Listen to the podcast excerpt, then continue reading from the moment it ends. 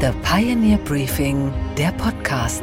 Einen schönen guten Morgen allerseits. Mein Name ist Gabor Steingart und wir starten jetzt gemeinsam in diesen neuen Tag. Heute ist Mittwoch, der 24. Januar. Wir wollen einen starken, aber auch einen modernen und schlanken Staat. Der schlanke Staat. Ein Apparat also mit kompakter Personaldecke, effizient gemanagt und ganz zielgenau im Abliefern von Leistungen. Für wen? Na, für uns Bürger. Das ist das Heilsversprechen der Politiker seit vielen Jahren. Einst auch schon unter Angela Merkel. Und überlegen, wie können wir auch für die zukünftigen Gesetze Bürokratie vermeiden. Und auch heute ist man sich einig, der Ballast einer überbordenden Verwaltung, er muss endlich weg. Freude am Erfinden äh, statt Verbieten bedeutet ja im Übrigen auch, dass wir bürokratische Fesseln lösen, um das, was wir schon können, äh, besser äh, in Gang zu setzen. Aber mit dem schlanken Staat hält es die Politik nach dem Motto Wasser predigen und Wein trinken und ab und zu gibt's auch noch einen Schnaps obendrauf. Das zeigen neue Daten der Initiative Neue Soziale Marktwirtschaft, die The Pioneer vorliegen. Die Ergebnisse sind, naja, je nach ihrem Gemütszustand heute Morgen eindrucksvoll oder auch empörend. 194.000 Beamte arbeiten auf Bundesebene. Das ist ein Anstieg von über einem Viertel in den vergangenen Jahren. Vor allem die Gruppe der Beamten im höheren Dienst ist massiv gestiegen. Das versteht sich natürlich von selbst. Das sind ja auch die Trauben am süßesten. Seit 2017 ist die Zahl dieser Hochverdiener um knapp 45 Prozent gestiegen. Besonders das Wirtschaftsministerium ist gewachsen, was den Beamtenapparat angeht. Gut, mittlerweile gehört auch die Sparte Klimaschutz dazu, aber ein Plus von 55 Prozent, also 700 Beamtenstellen unter den Ministern Altmaier und Habeck. Das ist kein schlanker Staat, das ist ein Staat mit Übergewicht. Auch Rainer Holznagel vom Bund der Steuerzahler kritisiert im Gespräch diesen Wildwuchs.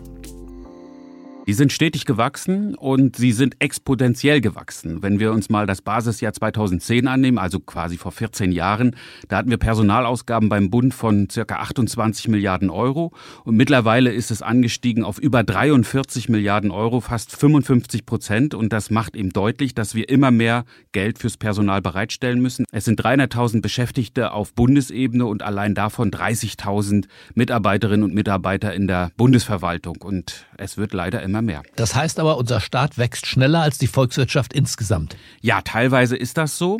Nicht nur bei den Personalausgaben, auch bei anderen Ausgaben des Staates wird ordentlich geklotzt und nicht gekleckert, beispielsweise auch bei den sächlichen Verwaltungsausgaben. Also Was sind das? Was sind sächliche Verwaltungsausgaben? Ja, hier geht es von Einkauf von beispielsweise Radiergummi bis hin zu Kampagnen wie die Energiesparkampagne des Wirtschaftsministeriums. Das ist quasi der Eigenkonsum der Bundesverwaltung und hier wird richtig geklotzt, hier wird richtig viel Geld ausgegeben und da schaut keiner genau hin.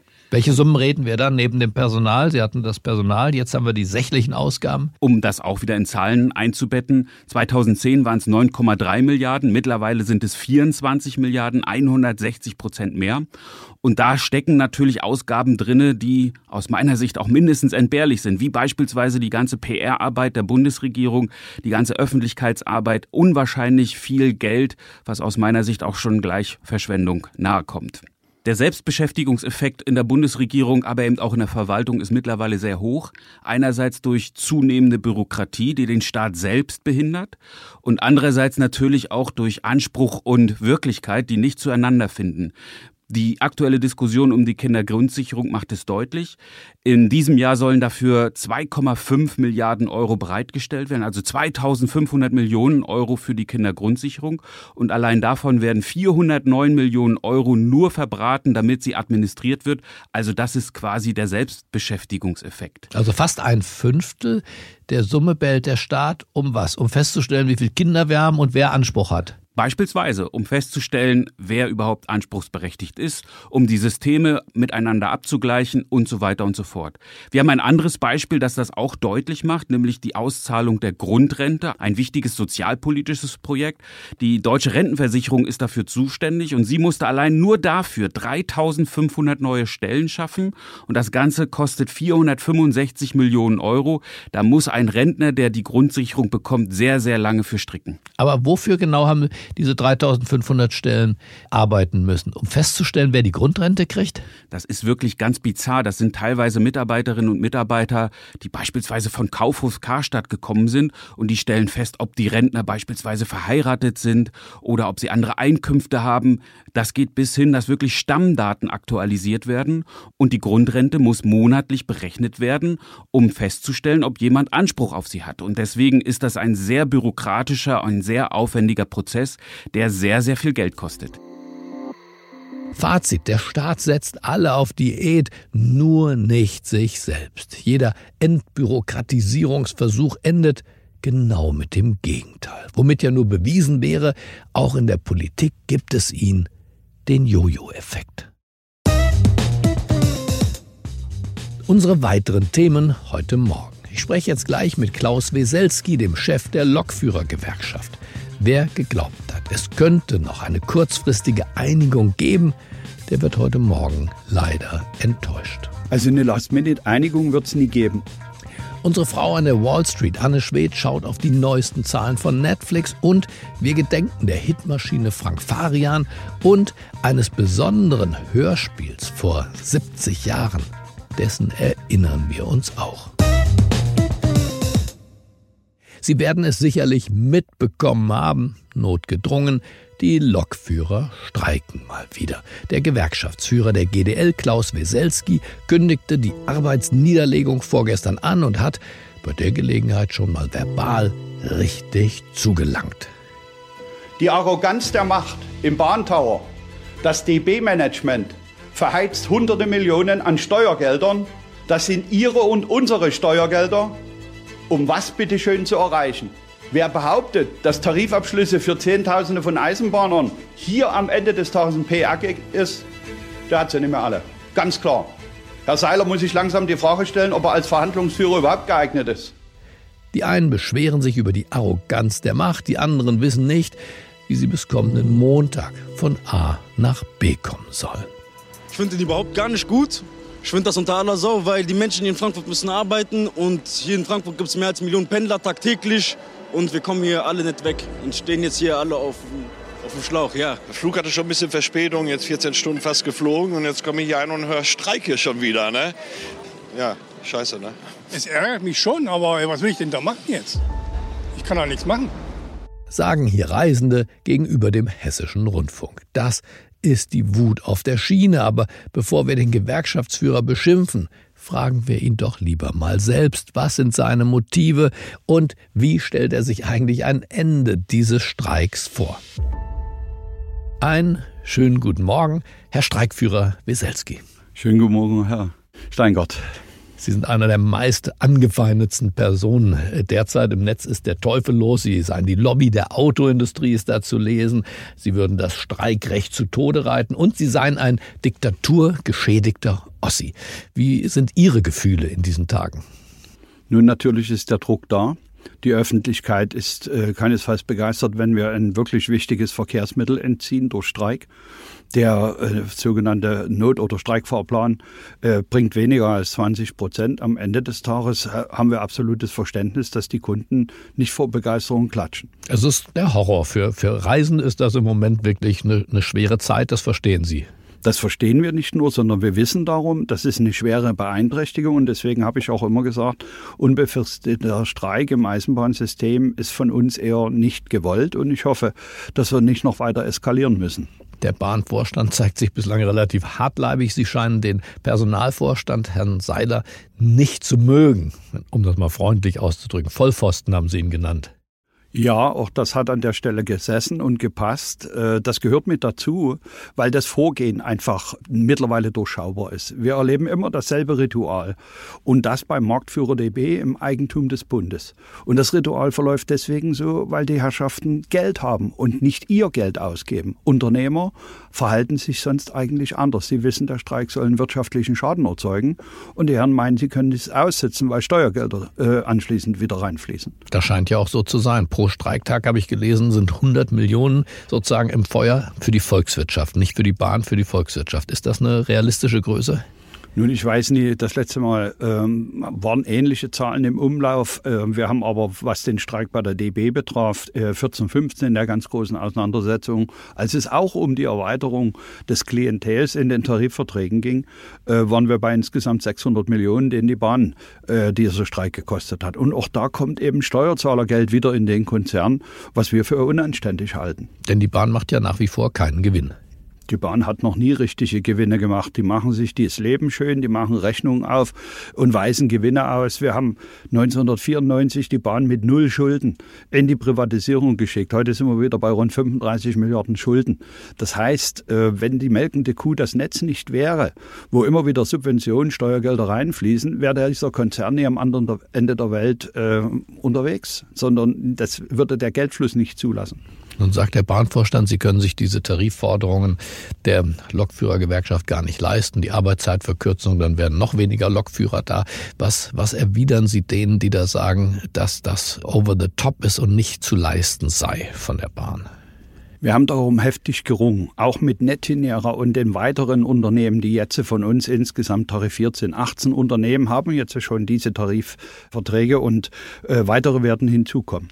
Die Frage ist, wenn man über Das heißt, da haben Sie Ihre Forderung schon durchsetzen können. Da haben wir sie durchgesetzt, haben wir Friedenspflicht, sind wir wieder im Sozial- und Tarifpartnerschaft und äh, haben auch die Arbeitszeitverkürzung bei vollem Lohnausgleich. Die Arbeitszeitverkürzung bei vollem Lohnausgleich, 1.1.25, eine halbe Stunde, weil es zu wenig Zeit ist, um nachzuführen, also auszubilden und dann mehr Personal an Bord zu haben.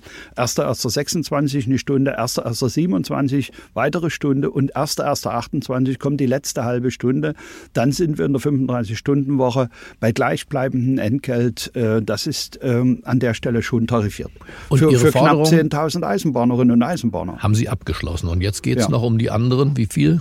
30 bis 40.000. Wir haben, wir haben insgesamt über 60 Tarifpartner äh, und einer davon ist die Deutsche Bahn AG. Ist zwar mit Abstand der größte, äh, jetzt was die Mengentheorie anbetrifft. Was den Markt anbetrifft, hat er schon äh, im Güterverkehr nur noch 40 Prozent und die 60 Prozent sind bei Wettbewerbern. Und was den Nahverkehr betrifft, sind wir so ungefähr 50-50. Und äh, die Arroganz der Macht haben Sie im Bahntower äh, festgestellt. Warum Arroganz? Sie sagen, weil die nicht auf Sie zukommen, weil es keine. Das hat mit mir nichts zu tun, Herr Steingart. Die Arroganz der Macht erlebe ich, äh, dass sie völlig abgehoben sind und sich überhaupt keine Gedanken um ihre eigenen Mitarbeiterinnen und Mitarbeiter machen. Es geht doch um die Eisenbahnerinnen und Eisenbahner. Mir geht es doch gut als Person. Es geht um, darum, dass unsere Mitglieder, die Arbeitnehmer in diesen Unternehmen sind, dass sie auf den Zahnfleisch gehen, dass die Arbeitsrhythmen haben, da wollen sie nie mitmachen. 1.27 Uhr Dienstbeginn, 11.03 Uhr Dienstende, da gehen sie mal zu Bett. 11.03 Uhr in einem Hotel, das mitten in der Innenstadt steht, wo sie A, die Fenster nicht öffnen können und B, auf dem Flur den ganzen Tag der Lärm ist, weil Hotel ist natürlich dann die Reinigung eben am Vormittag. All diese Elemente sind menschenverachtend. Und das liegt daran, dass diese, dieses Management keine Ahnung vom Eisenbahnsystem haben. Und das zieht sich durch bis in die unterste Führungsebene. In der Vergangenheit waren Führungskräfte immer aufbauend auf ihren Erfahrungen im Eisenbahnsystem Stück für Stück in der Karriereleiter nach oben gekommen.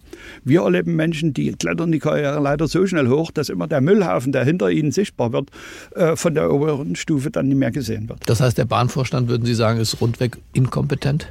Ich sehe dort äh, Dr. Lutz ist Finanzer, das kann er. Aber bezogen aufs Eisenbahnsystem, es haben doch nie wir erfunden, dass die Züge äh, zu spät kommen, dass sie unzuverlässige Anschlussverbindungen haben. Das erleben doch die Menschen in dem Land. Und deswegen ist die Stimmung in dieser Tarifrunde auch gar nicht so scharf gegen die GDL. Jede Mail, die mich erreicht, fängt an, Verspätung, unzuverlässige Anschlussverbindung und dann kommen Sie noch mit dem Streik. Also ich will jetzt nicht sagen, dass wir Sahnehäubchen sind, aber wir, wir decken doch eigentlich auf, was für eine Unfähigkeit, was für eine, äh, auch von mir der Begriff Arroganz der Macht hier vorhanden ist. Die glauben, mit bunten PowerPoint-Folien den Menschen Sand in die Augen streuen zu können. 62 Prozent Pünktlichkeit, ich fasse es nicht. Die Eisenbahnerinnen und Eisenbahner kommen aus einer Zeit, da konnten sie die Uhr danach stellen. Wann ist die, wann ist die Geschichte zu Ende? Was denken Sie? Geben Sie uns ein Gefühl. Nun, wir haben gelernt, äh, die langen Auseinandersetzungen 2007, 2008 waren elf Monate. 2014, 15 waren auch elf Monate. Wir haben an der Stelle gelernt, vor allen Dingen auch zum Wohle der, der, der Fahrgäste, dass so ein Konflikt nie über so viele Monate gehen kann und darf. Und das bedeutet, wir takten schneller und äh, die Streiks werden länger und damit intensiver. Aber das ist die Zeitspanne, in der das Ganze gelingt, wesentlich kürzer. Also härter, 21 härter haben wir, und kürzer ist jetzt härter Ihre Motto. Und, äh, nie kürzer die Streiks, sondern kürzere Abstände. Äh, 21 waren wir in sechs Wochen durch äh, den gesamten Vorgang durch. Das war uns diesmal nicht möglich, weil die Weihnachtszeit dazwischen lag und da war auch klar, von Beginn an, ohne die Trickserei meines Gegenüber, äh, war klar, dass die Weihnachtszeit eine friedliche und es, wo der Eisenbahnverkehr zwar gerollt ist, aber weder pünktlich noch zuverlässig. Aber ich dachte, Sie wollen auch irgendwann noch in den Ruhestand gehen. Spätestens bis dahin muss das Ganze doch geregelt sein, oder nicht? Ja, ich, im Moment habe ich das Gefühl, man befasst sich zu viel mit meinem Ruhestand. Man schafft die Enkelkinder die mehr. warten. Man schafft die mehr. Das ist mein letzter großer Kampf. Das ist schon zum dritten Mal wird das diskutiert, ähm, weil ich auch schon im Juni 22 äh, ursprünglich mal äh, das Ende meiner, meines Arbeitslebens gesehen hatte. Sie sehen keine Möglichkeit vor der jetzt angekündigten Beendigung des Streikes in der, in der kommenden Woche, dass man vorher zusammenkommt, vielleicht noch bevor es losgeht oder kurz nachdem es losgegangen ist, so eine Last-Minute-Einigung? Also eine Last-Minute-Einigung wird es nie geben, aber es könnte einen Last-Minute-Einstieg geben. Aber schauen Sie sich einfach das Prozedere an. Erste Reaktion, Bahn, noch voriges Jahr im Herbst, wir wollen gar nicht verhandeln, wir wollen gleich in die Schlichtung. Warum? Der Mann hat Angst vor mir. Der weiß, dass wir hart verhandeln. Äh, zweite Reaktion, Ablehnung Arbeitszeitabsenkung, Ablehnung Fahrdienstleitertarifvertrag und, und, und. Er bewegt sich mit jedem neuen Angebot einen Millimeter, drei Millimeter auf uns zu, weiß aber ganz genau, dass er uns noch weiter entgegenkommen muss. Und die ganze Zeit wird versucht, einen schwarzen Peter auf unsere Seite zu schieben. Aber Sie kämpfen schon auch ganz gerne, oder? Nun, ich bin ein sehr konsequenter Mensch und ähm, CDU-Mitglied ja eigentlich. Ach, ja, nee, eigentlich bin ich geworden 2007. Ähm, ja, das, das kann man halten, wie man will. Ich bin konservativ von meiner inneren Haltung her und deswegen ist es die CDU geworden, weil es über andere Profile überhaupt nie gepasst hätte. Aber die Frage ist ja, ähm, wenn man in so eine Auseinandersetzung geht, beginnt man nie einen Rückzugsplan zu organisieren, dass man Forderungen, die man stellt, wieder vom Tisch nimmt. Und das ist überhaupt ein Gegenüber, das unterstellt, halte ich schon für ein starkes Stück, weil er muss dann annehmen, der Gegenüber hat sie nicht mehr alle. Also Sie wollen siegen. Wir sind erfolgreich. Wir haben Tarifauseinandersetzungen gepflegt. Wenn sie nie vermeidbar waren, haben wir sie durchgezogen und wir haben Erfolge gehabt damit und das ganze Eisenbahnsystem ein Stück weit dadurch auch verbessert, dass die Tarifverträge besser sind. Wir haben in zwölf Jahren Einkommensdifferenzen von 40 Prozent begradigt und haben jetzt ein, eigen, ein einheitliches Einkommensniveau, einheitliche Wochenarbeitszeiten im gesamten Eisenbahnmarkt. Also Lohndumping oder Wettbewerb über die Lohnkosten haben wir beendet. Wie würden Sie sich selber, Klaus Wieselski, in einem Wort zusammenfassen? Was wäre das eine Wort, das Ihnen Konsequenz. einfällt? Nachdenken, Konsequenz. kurzes Nachdenken ja. ist erlaubt. Ich stehe an der Spitze einer Organisation, vertrete die Interessen und ich kann gar nicht anders als die Beschlüsse, die äh, die Mitglieder und die Beschlussgremien fassen, umsetzen. Ich will auch nicht verhehlen, dass ich sie im weitesten Maße mitsteuere und beeinflusse weil ich es für richtig und für wichtig halte. Weil die Eisenbahn ein tolles System für die Zukunft ist und weil die Eisenbahnerinnen und Eisenbahner Berufe alles ehrenwerte Berufe sind, die Achtung und Anerkennung, aber auch Wertschätzung im Sinne von gutes Einkommen und gute Arbeitszeiten benötigen. Der Konsequente. Ich bedanke mich für das Gespräch und den Austausch, wünsche viel Erfolg. Vielen Dank, Herr Steingart. Und was, Gabor, ist eigentlich heute in der Hauptstadt los? Da gibt es Bewegung bei den Rückführungsabkommen.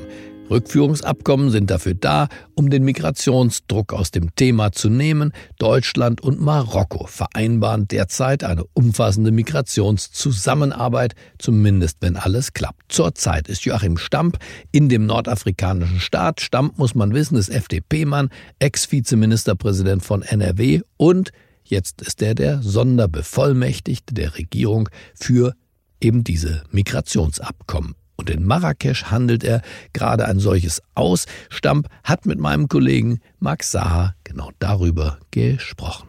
Unser Ziel ist es, irreguläre Migration zu verringern und auf der anderen Seite legale, insbesondere Arbeitsmigration zu stärken. Und wir wollen die Sicherheit für beide Länder verbessern. Das ist unser gemeinsames Anliegen. Und dazu werden wir in den kommenden Jahren vertrauensvoll zusammenarbeiten. Fazit für Stamp ist diese Sache, wenn das jetzt klappt, ein wirklich großer Erfolg und für die Bundesrepublik wohl auch. Das Thema Migration wird durch ein solches Rückführungsabkommen nicht verschwinden, aber es wird in seiner politischen Bedeutung gedämpft. Und was ist heute an den Finanzmärkten los? Da gibt es neue Zahlen für die Anleger und Anne Schwed weiß mehr als Sie und ich. Einen wunderschönen guten Morgen nach New York. Guten Morgen, Gabor. Netflix hat sich in die Bücher schauen lassen. Anne, sag uns, wie geht's dem Streamingdienst? Sehr gut, Gabor, unfassbar gut. Sogar der Umsatz konnte im Jahresvergleich um 12,5 Prozent gesteigert werden. Der Gewinn lag bei knapp 940 Millionen Dollar nach 55 Millionen im selben Quartal letztes Jahr. Und es konnten im abgelaufenen Quartal 13 Millionen neue Kunden gewonnen werden. Alles weit bessere Ergebnisse als erwartet. Was Netflix wirklich richtig geholfen hat, war einfach konsequent gegen dieses Account-Sharing vorzugehen, also dass ganz viele Leute mit demselben Account schauen. Es war jetzt die Befürchtung da, dass Netflix dadurch viele Nutzer abschrecken könnte, aber genau das Gegenteil ist passiert. Ganz viele Nutzer haben sich daraufhin jetzt eigene Accounts erstellt, weil sie auf ihre Lieblingsfilme und Serien einfach nicht verzichten wollen. Außerdem hat Netflix im Zuge dessen ja auch die Kosten günstigere Werbeabo-Version eingeführt, also dass man einfach weniger zahlt im Monat, aber sich dafür immer mal wieder Werbeclips anschauen muss. Die Anleger an der Wall Street waren echt begeistert. Die Netflix-Aktie legte nachbörslich um 8,7 Prozent zu. Auch Lockheed Martin hat jetzt ja neue Zahlen vorgelegt, vorlegen müssen. Wie läuft es für die Waffenschmiede in Zeiten des Krieges? Ja, durchwachsen würde ich sagen. Die Gewinne konnten um 1,4 Prozent gesteigert werden und lagen auch überhalb der Analystenerwartungen. Der Umsatz fiel allerdings um 0,6 Prozent. Lockheed Martin hat Softwareprobleme. Die führen gerade dazu, dass sich der Auslieferungsstart seiner abgegradeten Version der F-35 Kampfjets verzögert.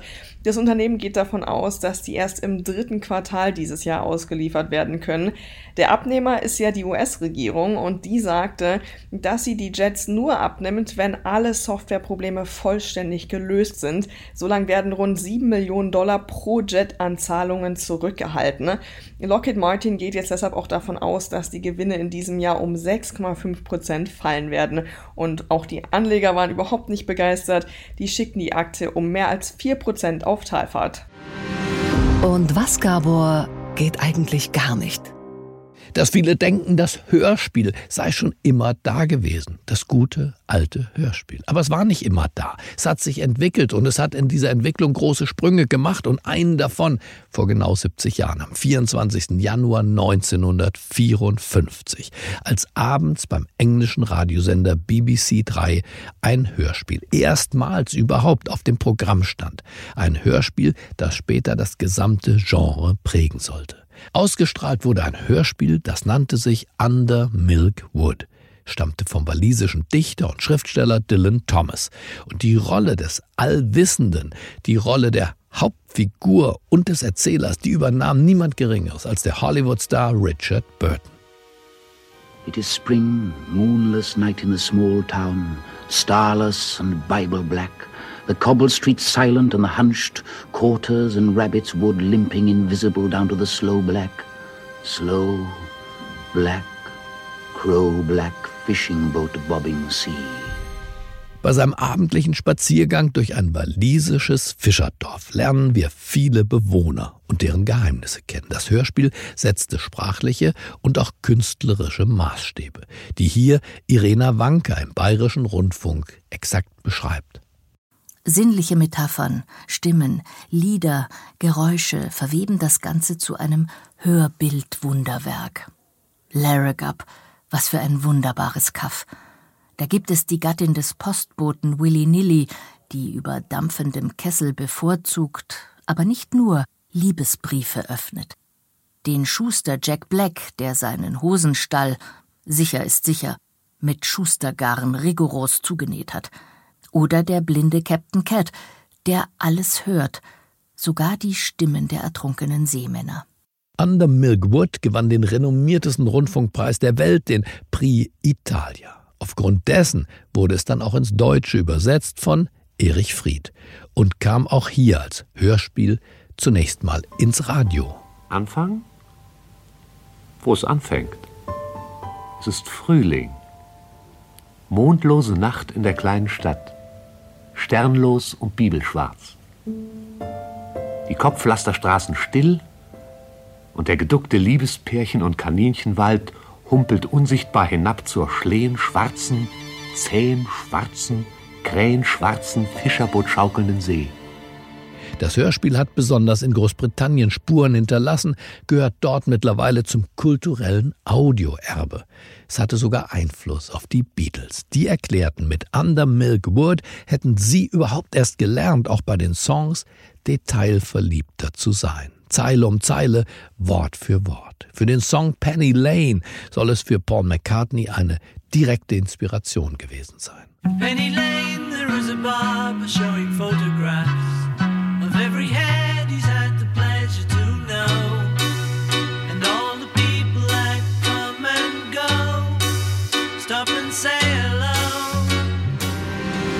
Okay, Gabor, und was hat dich heute Morgen wirklich überrascht? dass letztlich ein Priester in dem kleinen rheinland-pfälzischen Kirn, das in der Nähe von Bad Kreuznach, für die Weltkarriere von Frank Farian verantwortlich war. Der kleine Frank, der sang in der Kirche so schön das Lied Der Mond ist aufgegangen.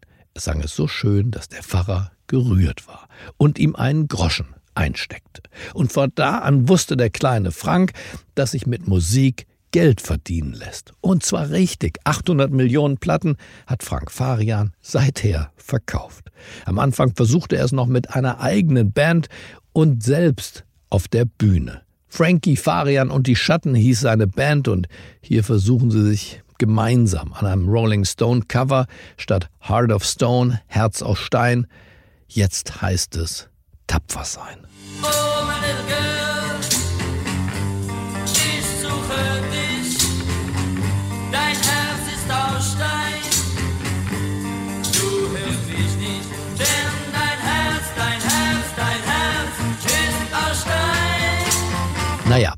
erfolgreicher war dann in der Tat seine Tätigkeit als Produzent. Es muss ja nicht jeder gleich auf der Bühne stehen, dahinter ist es doch auch schön. Und mit Bonnie M. stellte sich umgehend internationaler Charterfolg ein. She's crazy like a fool.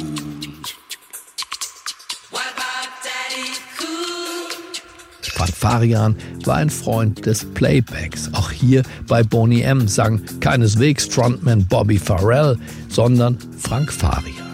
Der lieh ihm einfach seine Stimme und Farrell sollte einfach nur tanzen und gut aussehen. Genau wie bei der Band Milli Vanilli.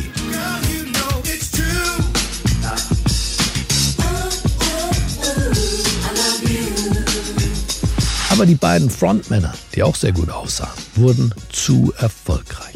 Sie hatten einen Grammy gewonnen, ohne je einen Ton gesungen zu haben. Und dann suchten sie sich ein neues Management. Das hat dem Frank Farian so gar nicht gefallen und er zog die Reißleine. Ich hatte die zwei nicht mehr im Griff. Ich konnte keine Entscheidung mehr treffen. Sie haben nicht mehr auf mich gehört. Und da war es Zeit, äh, äh, mein Projekt zu killen. Ich bin nach New York geflogen äh, und habe einem Reporter gesagt, die zwei Jungs haben nie einen Ton gesungen. Und ich war danach immens erleichtert. Es folgte einer der größten Skandale der Musikgeschichte, der gerade ganz aktuell und sehr wunderbar im Kino mit dem Film Girl You Know It's True unterhaltsam aufbereitet wird. Frank Farian wird darin übrigens sensationell von Matthias Schweighöfer gespielt. Als ich klein war, war das das Einzige, was es bei uns zu essen gab. Ja? Kartoffelsuppe. Wir waren arm und da, da habe ich gelernt, wie man aus fast nichts etwas macht. Ein paar Gewürze hiervon und davon. Für den perfekten Mix. Ich bin nicht auf der Suche nach Tänzern. Oh. Und ich suche auch keine Sänger. Ja? Das, was ich suche, sind Stars.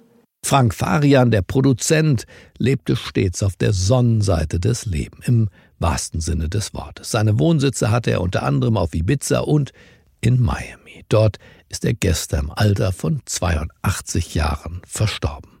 Erinnern wollen wir uns an ihn heute Morgen mit seinem einzigen, aber dann doch beachtlichen Soloerfolg als Schlagersänger. Das Wort Schnulze ist uns heute Morgen aus Gründen der Pietät untersagt.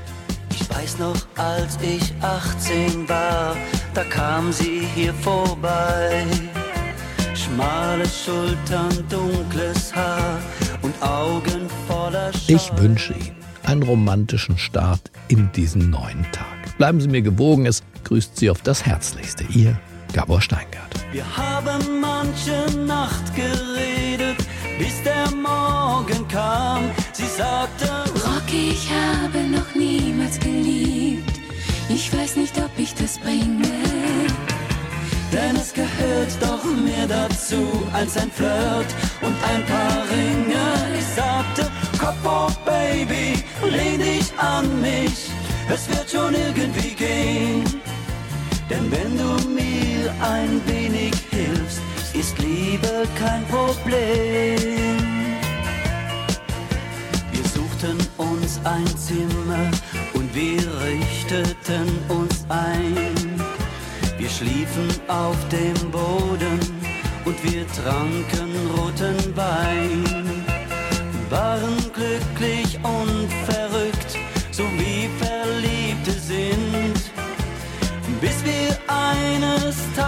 Merkten, sie bekommt ein Kind. Sie sagte, Rocky, ich hab noch nie ein Kind bekommen. Ich will es dir gern geben. Und damit ist die Zeit der Träume vorbei in unserem Leben. Ich sagte, Kopf hoch, Baby, lehn dich an mich. Es wird schon irgendwie gehen. Ich helf dir doch so gut ich kann. Du schaffst es.